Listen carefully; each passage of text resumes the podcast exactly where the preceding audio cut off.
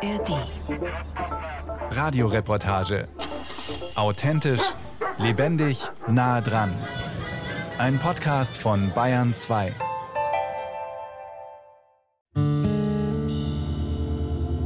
Man hat nichts gesehen, aber ich habe gedacht, da ist ganz Bondo weg.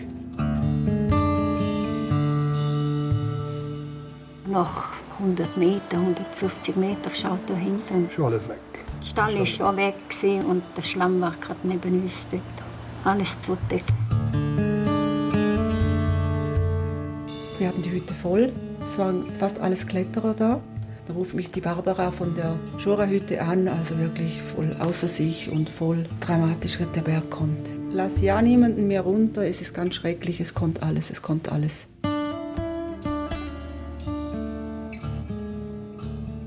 Drei Stimmen, drei Menschen, deren Leben der August 2017 verändert hat, wohl für immer.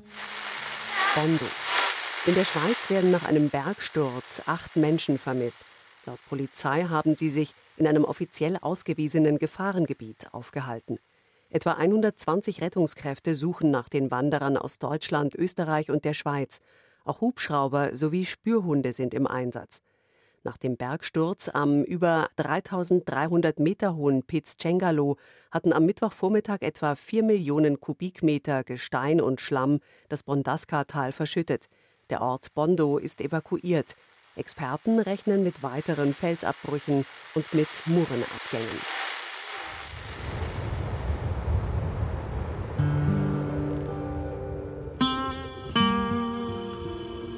Der Bergsturz am Pizzcengalo liegt rund drei Jahre zurück, als wir ins Bondaska-Tal im Bergell in der Schweiz aufbrechen. Die Berichte und Bilder von damals hallen noch nach.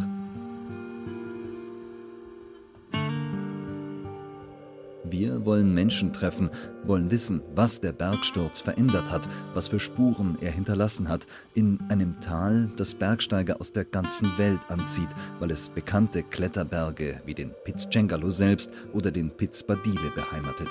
Der ist unser Ziel. An der Seite der Alpinisten Daniel Mohler und Christoph Klein wollen wir seine Nordostwand durchsteigen und so eine der bedeutendsten Routen des europäischen Alpinismus wiederholen hoch über den Trümmern eines der größten Bergstürze, die sich in jüngerer Vergangenheit in den Alpen ereignet haben.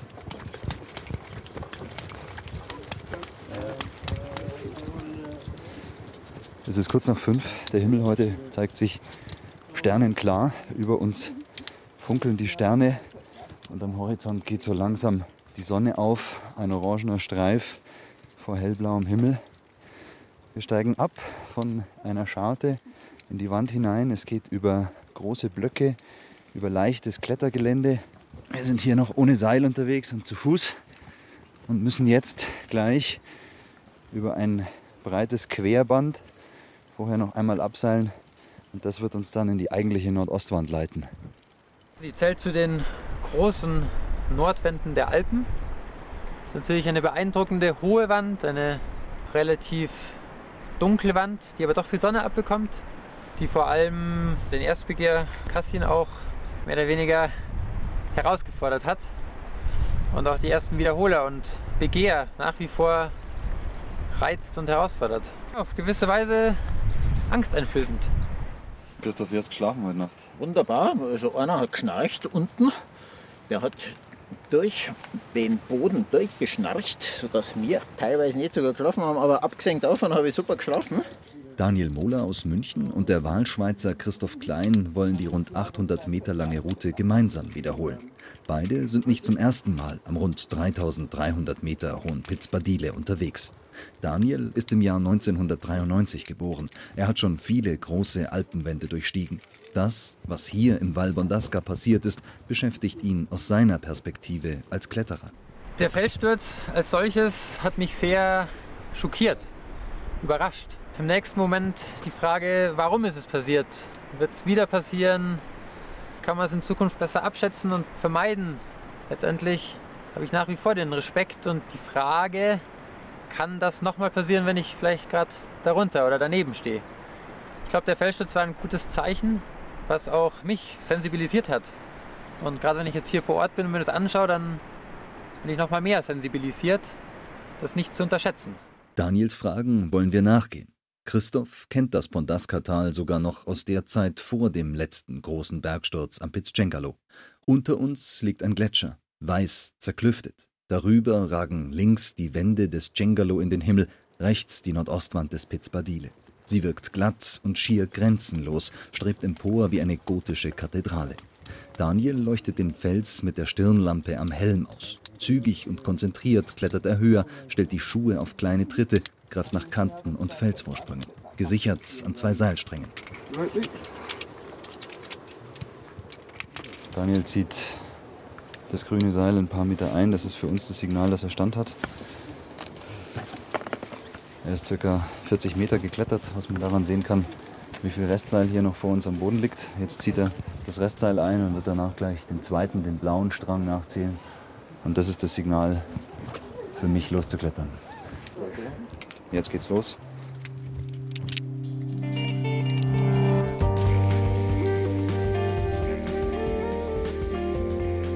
Die Nerven sind gespannt. In Momenten wie diesen stellen sich beim Bergsteigen alle Sinne ganz auf den Augenblick ein. Die Hände spüren den kalten, nassen Fels, die Füße tasten im Halbdunkel nach Tritten. Jetzt gilt es. Wir sind gespannt, was der Tag in dieser Wand bringen wird, und wir wissen, dass wir uns beeilen müssen.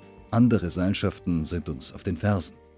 Dafür, dass es wir alle recht bequem haben vor den großen Touren am Badile, sorgt in erster Linie das Team der Sache-Fourret-Hütte. Mit ihrer Lage auf knapp 1900 Metern Höhe ist sie ein wichtiger Stützpunkt. Auch wir haben dort geschlafen. Die Folgen des Bergsturzes am nahen Piz Cengalo spüren sie hier bis heute.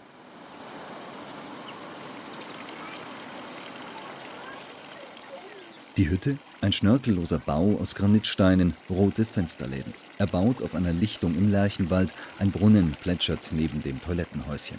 Auf einem Tisch sind Steine aufeinander gestapelt. Auf einem steht das Datum des Bergsturzes geschrieben. Die Tage im August 2017 haben sich eingebrannt ins Gedächtnis von Hüttenwirtin Heidi Altweger.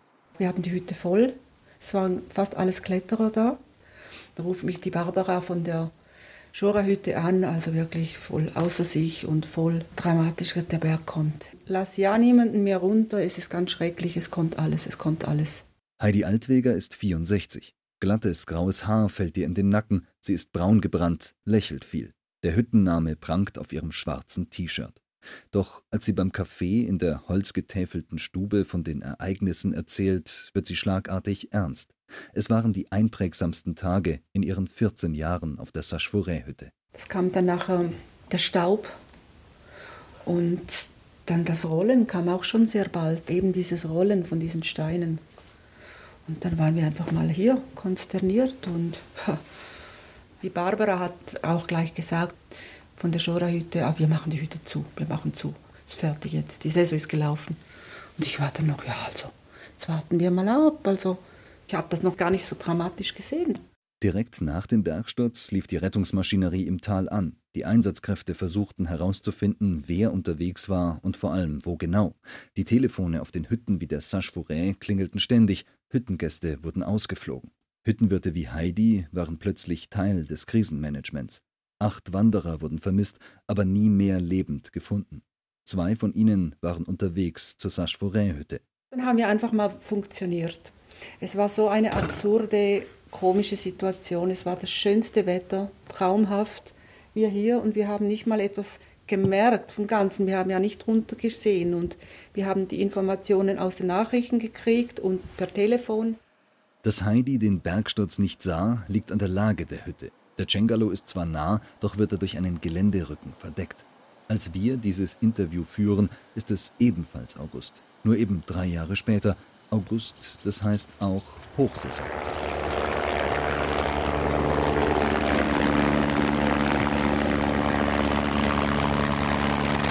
Zeit für eine Warenlieferung per Hubschrauber. Eingehüllt in dicke Jacken stehen Heidi und ihre Mitarbeiter auf der Hüttenterrasse. Die Wolken hängen tief, über ihren Köpfen flattert die Schweizer Flagge im Wind. Als der Heli über der Hütte steht, einen großen Transportsack am Lastenseil, muss es schnell gehen. Heidi Altweger wuchtet Gasflaschen auf die Granitplatten neben der Hütte. Ein Helfer trägt Kartons. Von allem ein bisschen etwas, dass es noch reicht. Ein bisschen Fleisch, Bier ist wichtig. Es gibt ein paar Sachen, die nicht ausgehen dürfen, sonst kann man sich helfen. Doch die Lieferung ist überschaubar. Es kommen weniger Bergsteiger hinauf als früher. Dabei haben die Berge, allen voran der Piz Badile, nichts von ihrem Mythos eingebüßt. Sie sind international begehrte Ziele. Der Badile war halt einfach beeindruckend und mein Bruder und ich, ja, uns hat es nicht losgelassen, als Projekt das mal zu machen. Mächtig einfach. Also die Nordkante ist ein Wahnsinnspfeiler. Einfach total schön. Ne? Wir haben vorhin schon gesagt, so links und rechts die Berge. Das, wenn man nur die hier hätte, wäre halt eigentlich ja schon Wahnsinn. Aber der Badile sticht da noch mal ein bisschen raus. Martin und Thomas sind extra aus Köln angereist. Mehrere Stunden Hüttenzustieg liegen hinter ihnen, denn einen kurzen Weg hinauf zur Sache-Forêt-Hütte gibt es nicht. Oder besser, gibt es nicht mehr. Seit dem Bergsturz sind mehrere Wege in der Region gesperrt. Der alte Hüttenweg ist auch betroffen. Für den neuen braucht man rund fünf statt zwei Stunden wie früher. Zum Teil ist es ein bisschen ausgesetzt, es sondert aus, es können nicht mehr alle Wanderer zu uns hochkommen. Dazu kommt die Länge des Weges. Für den neuen Weg mussten sie Ketten und Stahlstifte anbringen, um schwierige Passagen begehbar zu machen. Es ist eher ein Steig als ein Wanderweg. Heidi Altweger ist sich sicher, dass der Rückgang der Gästezahlen mit dieser Situation zusammenhängt. 2018, also im Jahr nach dem Bergsturz, konnte sie gar nicht aufsperren. 2019 kamen dann rund 50 Prozent weniger Gäste. Noch dazu ist eine beliebte Durchquerungsroute für Wanderer von den Sperrungen betroffen und die Nachbarhütte, die Schora, ist noch immer ganz zu.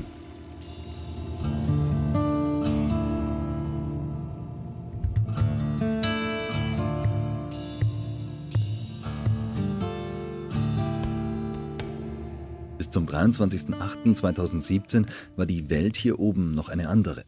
An diesem Tag brachen rund drei Millionen Kubikmeter Gestein aus der Nordostflanke des Piz Cengalo. Die drei Millionen Kubikmeter sind etwa 10, 15 Sekunden nach Ausbruch auf den Gletscher aufgetroffen, haben 600.000 Kubikmeter Eis erodiert. Es hat eine große weiße Fontäne gegeben und schließlich ist das Eis Fels-Erde-Gemisch vermengt mit viel Wasser in das Val Bondasca abgestürzt und ist dort etwa nach 90 Sekunden zum Stillstand gekommen.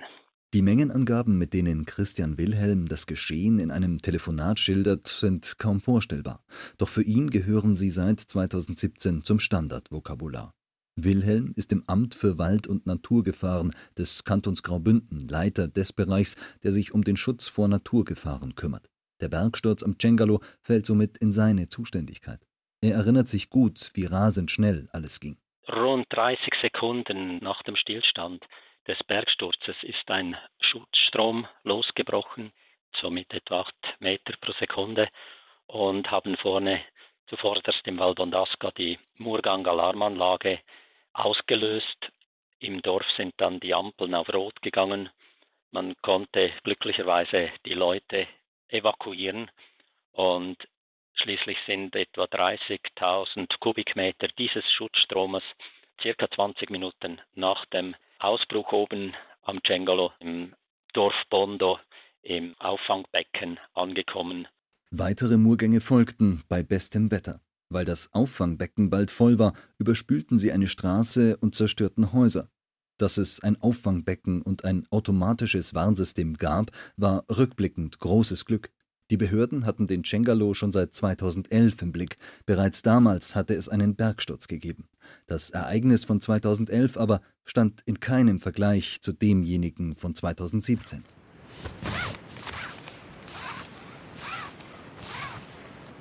Über den Trümmern des Bergsturzes klettern wir heute bei unserem Besuch im Bondaska-Tal. Gemeinsam mit den Alpinisten Christoph Klein und Daniel Mohler wollen wir die Nordostwand des rund 3300 Meter hohen Pitzbadile durchsteigen. Direkt gegenüber sehen wir den Cengalo. Unter ihm eine Schutthalde, unzählige Felsbrocken jeder erdenklichen Größe. Einem Flusslauf gleich fügen sie sich in die Landschaft ein. Es sind Spuren des Bergsturzes. Eindrücklich die Glattheit. Das ist schon wenn ich jetzt mal durch die Alpen so durchschaue, schon eine besondere Wand. Unverwechselbar. Mir geht's super. Ich habe richtig Spaß dabei. Wir arbeiten uns Seillänge für Seillänge nach oben. Das ist kaum vorstellbar, wie hier die Erstbegeher, allen voran Ricardo Cassin, diese Route durch die Wand zum einen gefunden haben und zum anderen das Ganze geklettert sind mit der damaligen Ausrüstung.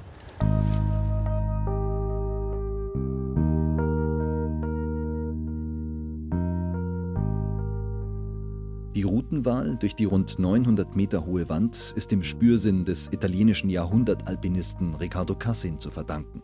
Sie war ein alpinistischer Meilenstein. Die Wand gilt als eine der sechs großen Nordwände der Alpen. Cassin und seine Gefährten kamen 1937 von der Schora-Hütte. Jahrzehntelang war sie ein wichtiger Stützpunkt bis zum Bergsturz am Cengalo 2017.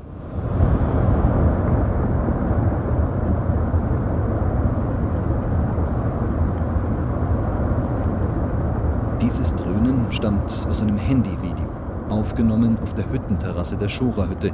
Es zeigt, wie Millionen Kubikmeter Fels vom Cengalo wegbrechen. Staub wird aufgewirbelt, immer mehr Gestein rutscht nach. Die Aufnahmen wollen kein Ende nehmen. Die Schora-Hütte wird seit 1948 von der Familie Hofmeister bewartet. Schon Bruno Hofmeisters Eltern waren dort Wirte. Er selbst war mit seiner Frau Ruth 30 Jahre lang oben, bevor seine Tochter übernahm. Ja, wir haben wirklich einen Engel gehabt. Wir zwei und dann hat es noch... Ich war am Telefon und sie hat geschreit, es kommt ein halber Berg. Und nach ein paar Sekunden ist schon dort drinnen. Ruth Hofmeister sitzt neben ihrem Mann Bruno auf einer Steinbank im Innenhof ihres Hauses in Bondo. Das Haus liegt im alten Teil des Ortes. Verwinkelte Gassen, Häuser aus Granitsteinen erbaut. In Blumenkästen blühen die Geranien, rot und weiß. Als der Cengalo Steine spie, waren Bruno und Ruth oben auf einer Alm im Bondaska-Tal. In letzter Minute rief ihre Tochter von der Hütte aus an. Die beiden konnten fliehen. Aber nach 100 Meter, 150 Meter schaut er hinten und will schon. Schon alles weg. Der Stall war schon weg und der Schlamm war gerade neben uns dort. Alles zudeckt schon. Es sind Bäume gekommen und ein großer Stein. Und es hat so geregnet. Es war ein super Tag. Es hat geregnet, aber Sand. Sand, sind wir voller. Mit Regen sind wir voller Sand wie Mumie. Am Schluss. Aber eben der Cengolo hat uns das auch weggenommen. Weggenommen. Stimmt, in unserer Kapanna. Jawohl. Als das Gespräch auf diese Erlebnisse kommt, ringen beide sichtlich nach Fassung. Während Bruno Hofmeister noch voll Begeisterung von seinen Bergen, seinem Leben als Hüttenwirt, Bergführer und Bergretter gesprochen hat, wird er nun immer stiller. Im Bondaska-Tal, wo hoch oben die Schora-Hütte steht, sind die Wanderwege noch immer offiziell gesperrt. Zwar kontrolliert das dem Vernehmen nach niemand, doch den Behörden ist das Risiko zu groß. Die Schora-Hütte ist deshalb seit dem Bergsturz zu. Was die Menschen hier weiter umtreibt, ist die Frage nach dem Warum. Doch auf sie gibt es auch für Experten rund um Christian Wilhelm vom Graubündner Amt für Wald- und Naturgefahren keine einfache Antwort. Wilhelm spricht davon, dass sich solche Ereignisse ankündigen, durch vorangehende Abbrüche wie auch am Pizzcengalo. Solche große Bergstürze, die reifen, Anführungszeichen, wie wir sagen, also die entwickeln sich über Jahrhunderte, eventuell Jahrtausende. Und mit der Verwitterung über die Zeit können eben Spalten entstehen, Wasser dringt ein und das gibt Kluft, Wasserdruck und es kann sich mit der Zeit eine solche instabile Lage einstellen, dass dann mit der Gravitation eine unaufhaltsame Bewegung talwärts entsteht. Im Falle des Cengalo können die Experten nicht genau sagen, was letztlich zum Abbruch führte, außer dass viel Wasser ins Gestein eingedrungen war. Der Klimawandel könnte dabei ein Faktor gewesen sein, sagt Christian Wilhelm. Er führt zum Abschmelzen von Permafrost im Fels, was Wasser freisetzt. Gesichert war, dass Wasser aus verschiedensten Quellen, sei es aus auftauendem Permafrost, sei es aus Gletscher, der geschmolzen ist, es war sehr warm in dieser Höhe, sei es aus Niederschlagswasser, das schon in den Spalten war und so weiter. Also, dass das mitgespielt haben dürfte beim Auslösen, also beim unmittelbaren Trigger des Bergsturzes.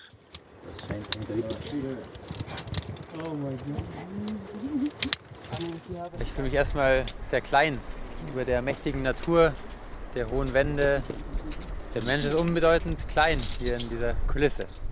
Zurück in die 900 Meter hohe Nordostwand des Piz Badile, direkt vis-à-vis des Piz Cengalo, hoch über den Trümmern des Bergsturzes. Wir sind dabei, die Wand an der Seite von Daniel Mohler und Christoph Klein zu durchsteigen. Noch zwei Meter zum Stand, du hast es gleich. Ja extrem schwierig laut Alterskala. Right. Super gemacht. Ja, das war schon besser da oben. Gibt's wieder ein paar Ja. Seillängen dahin. Cooler Vorstieg. Ein Bergsturz wie der am Cengalo treibt so manchen Alpinisten um. Denn etliche Berge der Alpen, ob nun im Mont Blanc-Gebiet oder hier im Bergell, sind von solchen bedroht. Ein Grund, der Permafrost schwindet. Er hält Fels zusammen wie Mörtel. Je nach Ausrichtung einer Wand kann er in Höhenlagen ab etwa 2400 Metern vorkommen. In den Alpen gibt es mehr Permafrost als Gletscherfläche. In der Schweiz ist das Verhältnis 1 zu 2. Daniel gibt das zu denken. Bei seinen Touren an hohen Bergen versucht er das Risiko zu kalkulieren. Er beobachtet die Temperaturen, tauscht sich mit örtlichen Bergsteigern aus, steigt vielleicht früher oder später im Jahr ein. Denn um einen Kletterer in Gefahr zu bringen, reicht schon Steinschlag, ausgelöst aus dem gleichen Grund. Es muss nicht gleich ein Bergsturz sein. Wenn es so riskant ist, mache ich nicht. Also ich wäge schon ab und überlege und berechne fast schon im Kopf, ist es vertretbar oder nicht. Und das ist halt oft auch ein, ein schmaler Grat natürlich, nah am Limit. Die Situation, dass es halt vielleicht gerade so oder nicht vertretbar ist, möchte ich nicht kommen, ehrlich gesagt. Ja.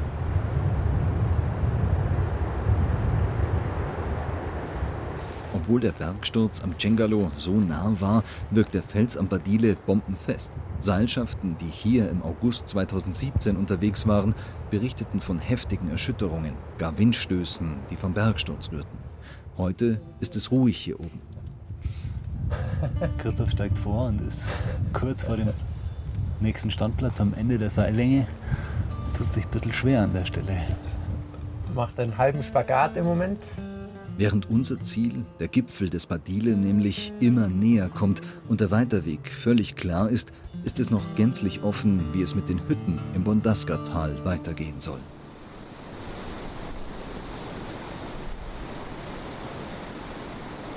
Das sieht man im Fernsehen, in anderen Teilen der Welt, das passiert. Also ich hätte mir nicht vorgestellt, dass so viel Material rauskommt und dass so etwas passieren kann.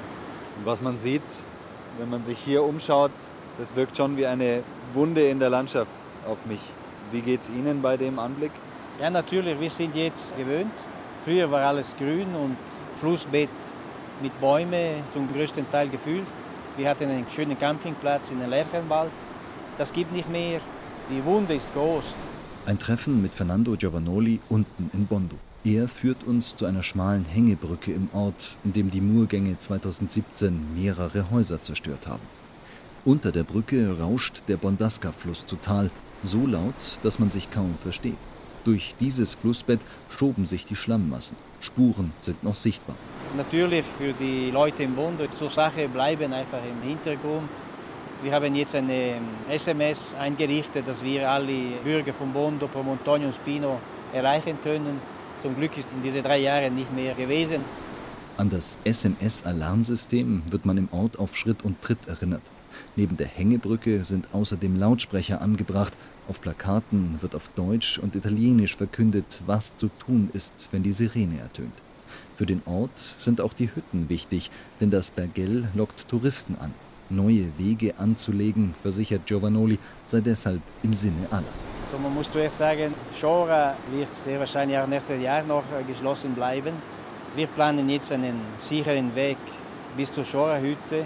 Wir müssen Langzeit planen, immer mit Voraussetzung, dass der Berg nicht mehr runterkommt.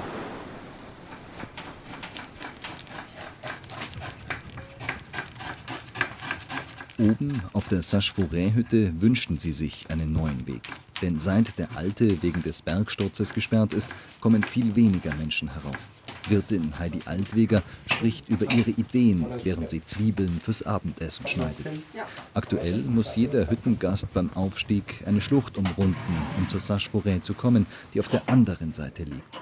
Heidi schwebt eine Abkürzung vor, der direkteste mögliche Weg. Ich denke, das wäre so ein schönes Zückerli, sagt man noch, dieser Aufstieg, der eh schon mühsam ist. Aber da hat es eine Hängebrücke, das ist auch spektakulär, oder? Und diese Schlucht, das ist so eine fantastische Schlucht, die sieht man ja sonst nie. Aber wenn man sowas bauen würde, wäre das nicht auch ein extrem krasser Eingriff in die Landschaft? Eine Hängebrücke finde ich nicht.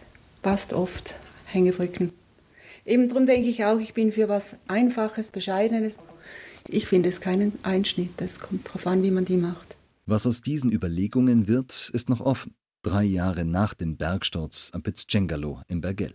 Bergsteiger und Wanderer müssen wohl bis auf weiteres mehr Zeit einplanen, um ins Gebiet zu gelangen, wie auch Daniel Mohler und Christoph Klein, die wir begleiten und für die der Hüttenzustieg zumindest gefühlt schon lang zurückliegt.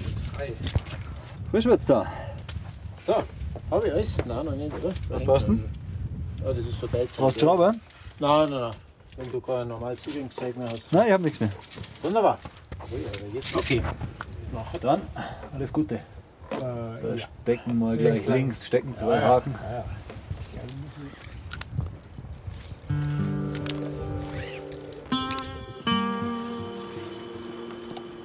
Nach oben hin wird die Kletterei in der Nordostwand des Spitzbadile wieder leichter. Christoph Klein klettert jetzt voran. Er stellt seine Füße auf kleine Felsleisten. Ein Grat, die Nordkante, leitet zum Gipfel. Hier liegen Granitblöcke, als hätte sie ein Riese heraufgeschleudert und gespalten. Der Blick weitet sich plötzlich. Über den Köpfen begrenzt keine steile Wand mehr die Sicht. Da ist nur mehr der Himmel. Drüben Italien, drunten die schroffen Gletscher, das Trümmerfeld unter dem benachbarten Cengalo. Ein Bergsteigertraum geht hier zum wiederholten Mal in Erfüllung. Was wert. Wunderbar.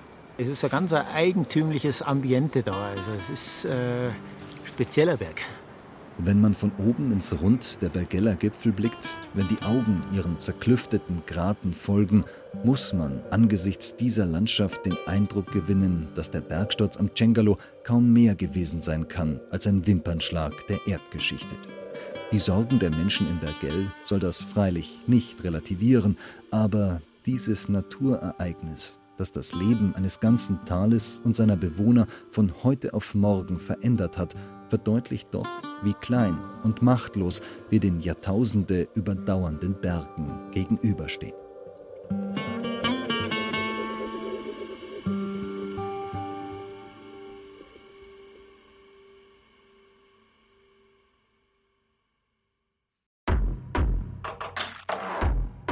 Weitere spannende Podcasts unserer Bergfreundinnen, etwa aus der Serie Körper und Körperbilder, gibt es ebenfalls in der ARD Audiothek. Aber eigentlich muss ich sorry sagen. Denn es gab so viele. Oh, ich kann es jetzt schon nicht. Oh Gott, Toni. Lieber Kaddi-Körper, das erste Mal habe ich über dich nachgedacht, als meine Brüste gewachsen sind und damit nicht mehr aufgehört haben. Ich hatte jeden Abend Angst, ins Bett zu gehen und wieder total zerkratzt aufzuwachen. Ich bin dann fast immer in langer Kleidung in die Schule gegangen und habe Schals getragen, um die Stellen zu verdecken. Ich glaube, ich muss kurz eine Pause machen. Ja. Mhm. Ich glaube, das Problem ist, dass ich mich noch nie so krass konfrontiert hatte damit. Mhm.